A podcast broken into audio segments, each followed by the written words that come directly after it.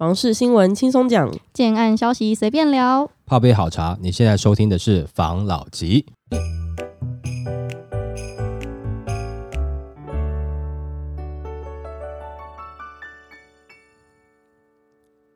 关心你的房事幸福，我是房老吉，我是大院子，我是茶汤会。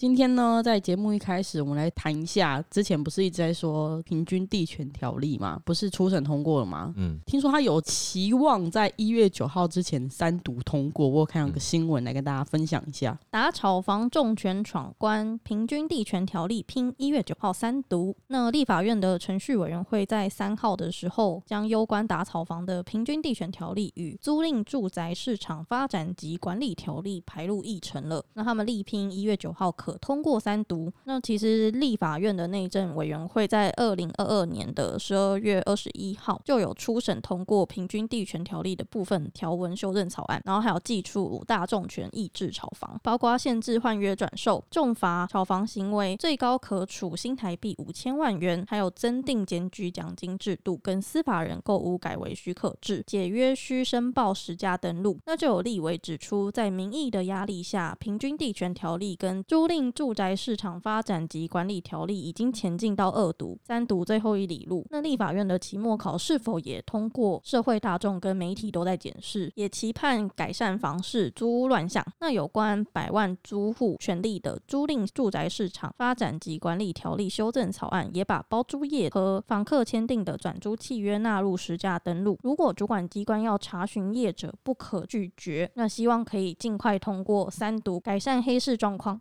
我不得不说，就是打炒房这件事情，我们都觉得没有不好嘛。对。可是这个新闻，不管是新闻发表的言论，还是政党发表言论，很会讲话，那个文字很会运用。嗯。吓阻炒房，现在谁还在炒房？逃都来不及了，还吓阻？对。应该是避免再次炒房。对，避免再次乱象啊！就是现在这边嘛，后怕我看来今年大家年都不好过了、啊嗯。过年大家牌桌上讨论都是啊，你那栋有跑掉吗？如果很多投资客可能讨论的是这个，没错。啊，但是如果说针对自住客，当然是希望看到这样的事情嘛，赶快处理嘛。那讲实在话呢，针对房市这样子的东西，我也觉得你要让房市回到正常一点点哈。我觉得有的时候这种政治的言语哈，你要做，不然你就赶快做一做，不要观望了。你对于一般正常叫循规蹈矩的，不管是建筑业界的人，或是说要买房的人等等的，它产生一个很大的问号嘛。到底你政府要怎么做嘛？不过说实在话啦，就像你刚刚讲。讲的，现在平均地权条例对于前段时间惹大家生气的这些投机客是根本无关的啦，因为早就下车了嘛。但是对于就是当时讲这些不信邪的，可能真的是有一些作用哦，就是你脱手不掉的，或者是你是很尾巴接到的这样子。其实讲实在话哦，有的人会说啊，那他该他们的一个处罚。但是你要换个角度来讲，就是真正的那些厉害的投机客，你罚不到，那是资讯差，你懂我意思吗？你法再怎么改，每一年再怎么改，真正一开始。是把那些炒作起来的人，你永远都罚不到，你永远被罚到的都是后面在跟的，最前面的这些始作俑者，你可能就是还是拿他没办法，资讯差就是比他落后一点点，所以真的受遭殃的就是后面这些人了嘛。但是好了，正常实施我们觉得没有什么疑问了。不过中间有一个疑问，他刚刚讲的就是在租赁市场，他也建议尽快健全化，针对这个租客跟租赁业者，在这一点上，他说要杜绝租屋市场的黑市。这个我就觉得真的是开玩笑，为什么你知道？因为这个是你现在可以抓的，但是你现在又不做，就跟当时你在实施平均地权条例一样，在去年你可能七月份要实施了，但是你没有做。但你现在在做的东西是什么？就是说，你说你已经杜绝了租屋市场的黑市，它针对的是租赁的业者，哎，不是房东，哎，也就是说，如果你只是一般房东，你没有成立租赁公司，你不是租赁公司的业者，我不能要求去查你的资料，哎，我不能要求你实价登录，哎。那很瞎哎、欸！请问一下，现在一般的租客在租房子，到底是跟租赁业者租的多，还是跟一般房东租的多？一定是一般房东啊，是不是？尤其是那种比较没有资源的学生啊，嗯、或是刚出社会的上班族啊，因为要便宜省那中间的费用嘛。对，所以这个又是烟幕弹嘛？你放这个东西干嘛？就让大家觉得说，哇，对啊，政府有做事啊，到底是骗选票来做事，就是让你觉得一个问号。对，因为我能够理解的，大部分都是跟一般房房东租，尤其像你刚才讲学生，甚至比较多是刚出社会的一些比较弱势的族群，就以这个租屋市场来看，你比较弱势，因为你刚出社会嘛，嗯，你还比较弱势一点点，还不了解。啊，这样子你没管制，没有办法去查他的相关资料，你没办法了解，那谁会去跟租赁业者租呢？很多是法人嘛，他要那个节税，对，就是你是这栋大楼的租赁公司，我跟你租，所以我公司必须在这边设立，或是我要这个租金拿去报税，那你当然你也要报税啊，不然我报出去了你没报，你不是逃漏税吗？那我请问一下，你这个到底是帮助了谁？杜绝黑市了吗？并没有啊，开玩笑嘛，有点欺负没有仔细看的人的感觉。那你这次没有针对这个实施，为了什么？哦，房东也是票啊，房客是票，房东也是票，房客可能我就鼓舞一下，放个烟幕弹，房客就会投票了嘛，因为你本来就很弱势了嘛，被人家欺负到底了嘛，我给你一点糖吃，你就把我当恩人了。多数的房东呢，你给他糖吃，他不想吃啊，他平常吃的是山珍海味，哦、对不对？你没办法用糖来安抚他，那我这些人我就得讨好点，因为房东的票我也要，房客的票我给点糖吃就好了，吃完糖你还是继续饿，所以他还是要继续给房东有山珍海味吃，所以他才会变像现在这样子嘛。你看我房东的这东西，你不需要去列入审核，你不能查啊，但是我跟你房客讲说，哎，我现在也希望租屋市场杜绝这个黑市市场，听到了，因为你理解的程度还少，或者你还年轻，你就觉得说，哦，对呀、啊，政府有帮我们做事啊，那你租的还是一样贵啊，你在傻什么？没错。但房东又觉得说啊，你政府怎么样做，你没有损害到我的利益，OK，我可能投给你。这样子的政策能杜绝黑市吗？能有真正的居住正义吗？这就是让人觉得怀疑。其实我觉得政府的法要怎么做，其实对我来讲，不是说他这样做我也想要嫌，那样做我也想要嫌，我只是觉得说，既然如果你要执行。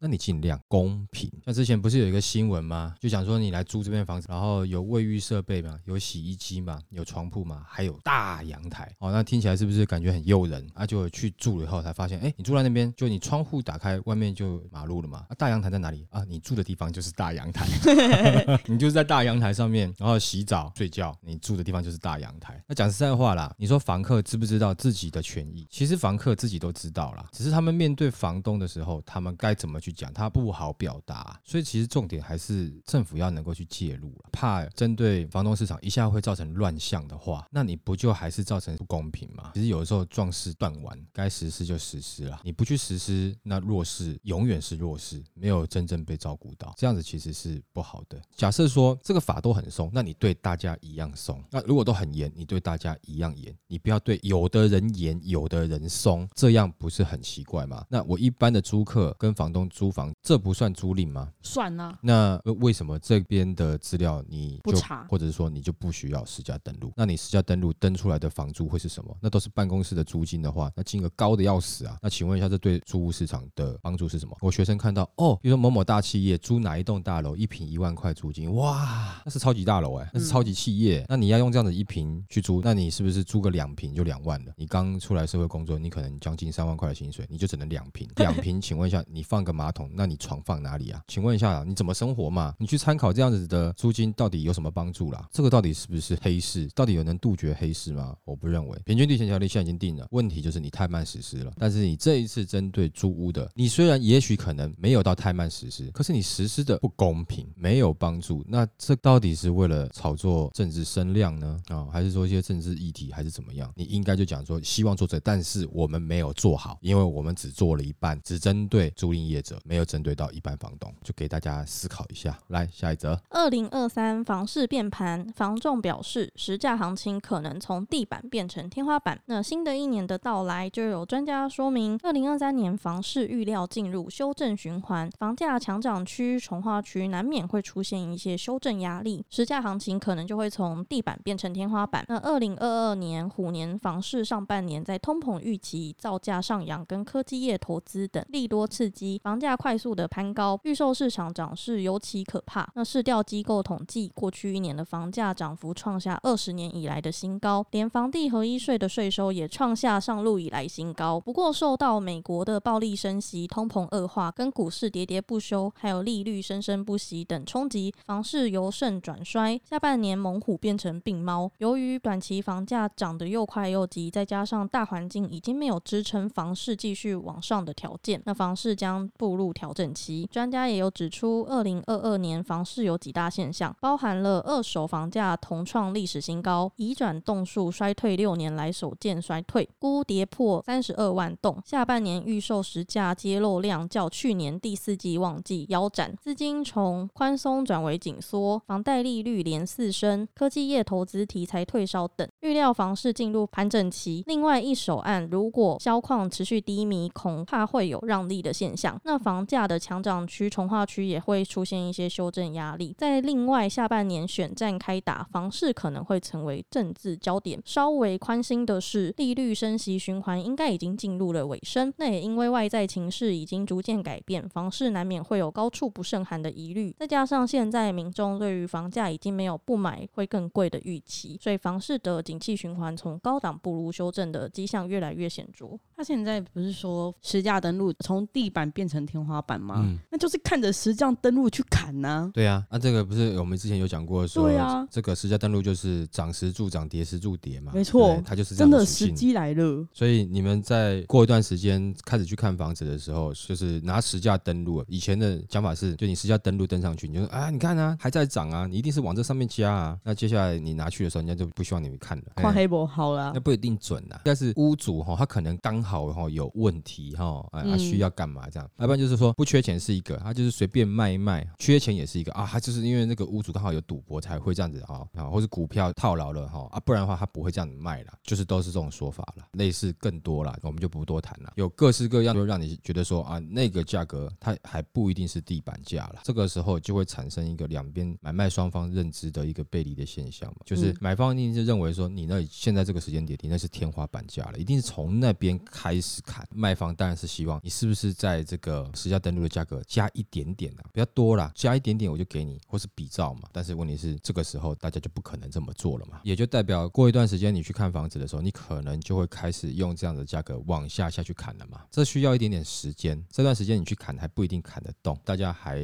在想要撑一下嘛，总是认为说我今天只要是降价了，好像我就示弱了嘛，这是当然第一个了。但另外一个也有可能是他当时取得的成本就是两三手之后，他也不太好降嘛，他就不愿意降嘛，他宁愿他没有赚嘛，但是没有赚也被别人赚了一两百万去了。但是你现在买方的立场是你想要砍回当时的价格嘛，甚至当时不要贵太多的价格嘛，那有的还想砍完比当时低，那可能就稍微难一点点了哦。但是这就是两边的认知不一样嘛，这段时间不一定砍得动，但是砍着砍着来，那、啊、你砍久了，当然就是慢慢就会下去了嘛。整个市场大家都在砍，啊都不成交，我就不相信整个市场买房子的人体质都这么好。我们明明都知道，在前面两年买房子的人自住的，我们就不看了。现在你还能拿出来卖的，套到这个时间，你大概就是跟风的投资客了，居多啦。那你真的是留下来当资产的，你这个时间也不一定会拿出来卖啊，哪那么缺钱？没错，我现在卖就感觉有亏到啊，而且又折磨期感觉很长。你要买来当资产，基本上你手上就有一点点，所以你基本上会留着哦，你也不太会随便拿出来卖，一定是到价格很好的时候，你不用多说什么，就价格很好转售的时候，你赚一笔还很快，搞不好就秒杀这样的时间点，你才会拿出来嘛。那你这个时候会拿出来，不就代表你可能现在对于这个的负担不想要去承担了嘛？也不一定说你很缺钱，也不一定说你有这个房子会把你搞垮，不至于啦。但就代表对你来讲是个负担嘛，所以你才想拿出来卖嘛。有可能你就是那个时期投机客的尾巴嘛，不要说是自残啦，不要再讲这些了啦。对，你是投机客的尾巴，你这时候出来开价格，你有没有想过这个时候的自住客不狠狠把你砍一刀，心里面哪过得去啊？一定认为那个时候在买房子一下价格上去，不就是你们这些投资客？也许你是投资客里面的新手，投机客的外围人士，但是你选择去跟他们靠拢了嘛？你选择去做那一端了嘛？你选择想要靠这个来赚钱嘛？我要是一不小心，我钱就被你赚去了嘛？所以他对于这些原本持有的投机客，他不会有怜悯的感觉了啦。我就好好杀，杀到我要的，因为本来你就是想要狠狠在市场上转售，有可能是赚到我。不管怎么样，是我们自助客其中一个会被你赚到，狠狠赚一笔，营造这个再不赶快买就买不到的这样的气氛，让我那段时间白头发增加很多，很烦恼，对不对？你没有顾虑到我们，那这个时间我可以杀了，我不狠狠跟你杀，杀啊杀就不成交啊，不成交不想卖你，你有本事你撑着那也就算了，但是如果你撑得很辛苦，你万一真的撑不下去该怎么办？赔本出场还是会有赔本出去的机会。记不记得我前阵子有把一个物件给你看，它就是放在网络上面卖，它原本一户第一手价格应该是落在一千三左右，那个人就拿到网络上面卖，说什么屋主急售有诚意八八八，然后卖一千八百多万，然后我还嗤之以鼻，你就说他可能是已经后面急售了，就是他真的是已经是被套住，然后走不掉，他也没办法将，就进退两难，我就有点同情他。但是你也不会拿一千八跟他买，对，不会同情他，哎，好可怜哦。早知道你看，不要去跟人家吵就好。好了嘛，啊，你接到后面第三手，这个时候不就是自己遭殃吗？这个没有办法的事情啊。这样的市场转变，接下来自助客他不会去同情你们，也许投机客里面最最初阶的，或者是说投机客里面稍微资讯慢一点点的，但是自助客他不会去同情你哦，一定是大刀好好砍。我还是希望啦，这些投机客能够好好友善的，并且价格实惠的把这个房子释出给好的自助客去得。反正如果说对你来讲是负担，那也许对别人来讲是他梦寐以求的家嘛。但是价格上面当然是两方好好协调了啦，你自己要有心理准备啦。当然自助客也自己要知道了，就是说在这个时间点，你也许一开始还砍不动了，但是砍着砍着，就整个市场就动起来了，好不好？好，来下一则，预售屋市场完蛋。专家报四大地雷别接盘。根据《平均地权条例》部分条文修正草案，近期在立法院内院内政委员会初审通过，明定若炒房明显影响市场秩序或垄断转售牟利，最高可处五千万元罚款，恐怕会对预售屋市场造成冲击。那就有房市专家指出，目前还不是跌价的最高峰，并且提醒别急着接手以下四类物件。第一个就是预售转售户，因为此时还不是房价下跌的最高峰，那该修正草案三读过后到正式上路的期间，最后逃命波才是砍杀最狠的时期，千万别急着进场捡便宜。那第二个就是旧的预售案，那旧的预售案其实多少会有投机客想要逃跑，他强调这个时候势必有价格震荡，消费者可以再耐心等等，别急着踩到高价雷产品，要等它跌一下再说。那第三个就是快交屋的案子，房子快要完工了，但心急的投机客必然要抢着下车，建议买方最好狠狠砍一刀，最起码价格要砍回两年前。最好的是你可以砍他十四点九九 percent，看你的本事。那第四个就是换名的预售案，这个就是告诉你这类预售案卖超烂，就算价格便宜卖，但就怕你上车后建商就倒了。还有其他的专家分析指出，目前房市利空并不只是升息的问题，五年之内要靠买卖房子赚差价非常的困难。那他也强调，资金不够用买预售屋投资的人，肯定会套得比你想象中。的久。那根据统计，房地合一二点零上路后，预售实价件数发现，去年九月后预售单月破万件区域集中在新竹、台中跟高雄。那预估平均地权条例部分条文修正草案对预售屋市场造成冲击，其中对竹中高影响大，可能会出现一波浪力换约潮。台中跟高雄，我是觉得有可能，因为台中我听说的确卖压就很大，毕竟它腹地大、量体也大。高雄感觉就是很多新潮炒房。客会去炒的一个地方，因为那时候是科技业的议题嘛。可是新竹虽然它的预售的单月破万件，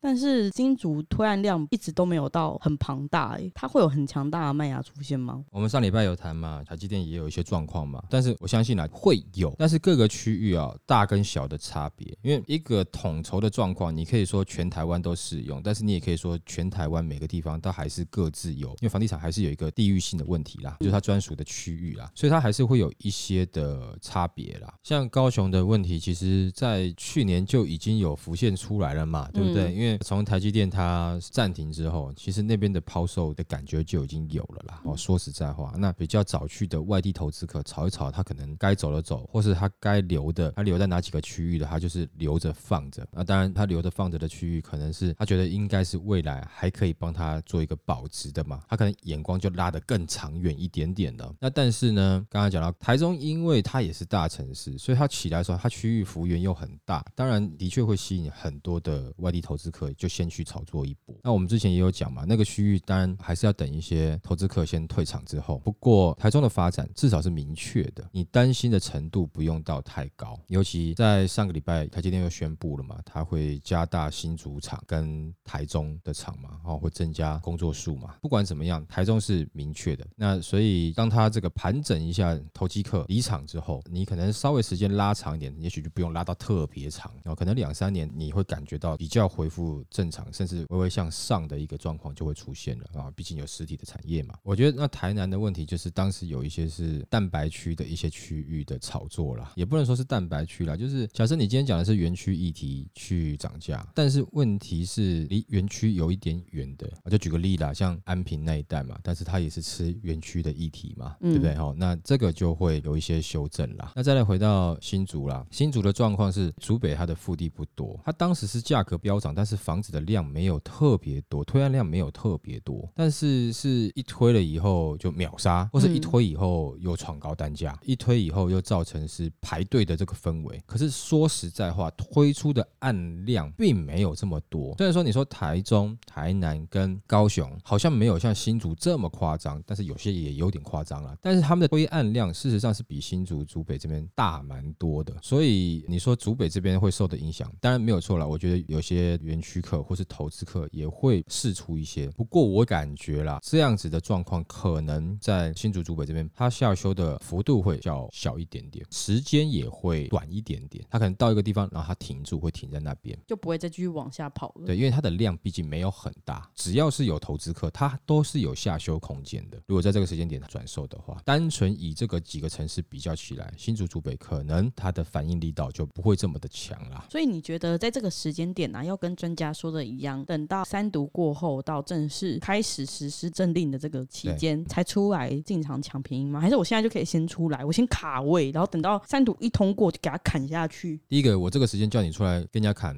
很多人会觉得我神经病啊，他不会采纳我的意见啊。那我也不是觉得你这个时间应该，你可以感觉到目前新闻分享起来，其实在卖方不单是建商啊，不单是投资客，感觉上都还是没有太愿意接受这个房价该修正这件事情嘛。那你不如法先通过嘛，法通过之后，的确就会有一个他什么时候准备上线实施嘛，他会不会有个日出条款？你在多久之前处理掉，就不受这个法开始执行之前，你这些东西都还算合法的。大家是不是会急着在这个法令上线之前开始赶快能够去销售他的房子嘛？那这个时候你杀才有意思嘛？真的要进场，我也认为是在法令通过之后，确定法令上线实施的日期之后，那这个时候你进场去杀，你会感觉哎，杀得到东西，杀得到你想要的。他讲一个就是说，你不需要去买预售屋，在这点上我有一点点不一样的看法。我相信也有些建商是厉害的，那他在这个时间点，他知道有这样的状况，所以他也许出来的一些产品，或是他反应跟修正的，也许会比当时某些的投机客来得更好。当然，我这样讲可能会得罪人，或者说让人家生气，但是我就简单分析一下，最聪明的投资客跑了。那最聪明的投资客呢，是跟一样聪明的建商买的房子，这个时候被卡到现在呢，是最聪明的投机客吗？先不要说是或不是，这样我不想攻击，我有个问号，好吗？嗯、那在这个市场有变化的时候，最聪明的投资客，那他暂时不玩了。现在的这些目前还手上卡的一些房子的投机客，他想要来卖。不过刚刚讲的，跟这些最聪明的投资客一样聪明的建商，他这个时候也出来推案。那你觉得他不会去好好在市场上补强，增加自己的优势，来去抢这个市场吗？也就是说，不管是它的价格是不是有优势，也许有。为什么呢？因为你被赚了两百万，那我只要在我的价格总价上面加个一百万，我就赚了，我就比你低了。但是我土地比较早取得，所以对我来讲，我事实上还是加一百万卖了。没错，但我比你这些投机客来的便宜一百万。在另外一个产品的规划，我是不是稍微修正一下？坪数稍微再控制一下，或者是是说它的用料等等的，或者说付款方式各种小小的细项，我弄一下。那请问一下，这时候市场会往哪个方向倒？会往你投机客的去倒，还是会往这些建商预售案去倒呢？这就很难讲了。而且如果说你是我们听众，你就会知道一件事情，我们之前讲过嘛，当市场太热的时候，市场上一堆是盖来给人家买卖炒作的房子，不是给你住的，他没有给任何人住，住起来比较辛苦，他就是盖好一个空间让你大家去买卖的。那这样的房子你接手了，你好住吗？我相信我们的听众就会开始已经知道了嘛，要打个问号嘛。那当气氛转变了，那房子是开始变的是哦刚需真正自住市场在住的时候，那我不提供一点好住的东西，你哪会买啊？在房市热的时候，我只要提供给你好买卖的东西就好了啊，平数小一点点，总价控制，自备款准备一些，大家可以进来玩了。那现在要好住的啊，所以产品还是会有一些差异。当然，我们的听众就会清楚一点点，就去看看图嘛，就不一定会去接手末端投机客的盘嘛。我的看法在这一点上跟刚刚那位专家就比较不一样。我觉得预售市场通过之后，也许是自住客可以去看的，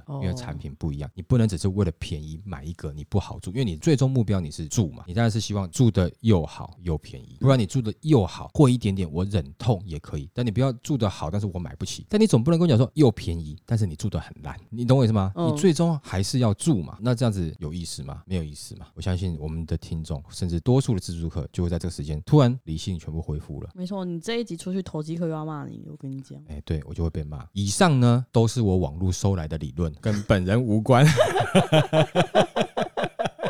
我只是转述，以上上述东西全部是转述，好吗？好，大家不要来骂，OK，、呃、好不好？好。那我们今天就分享到这边喽。OK，再来就是因为上次有网友就提供说我们在 ending 的时候太连贯了，哎，太连贯了，嗯，哦，小朋友会学，因为还是希望能够保持一些味道，但是我们就稍微会修正一下了，好不好？没错，哦，好，好，谢谢大家收听这一期的防老集，拜拜。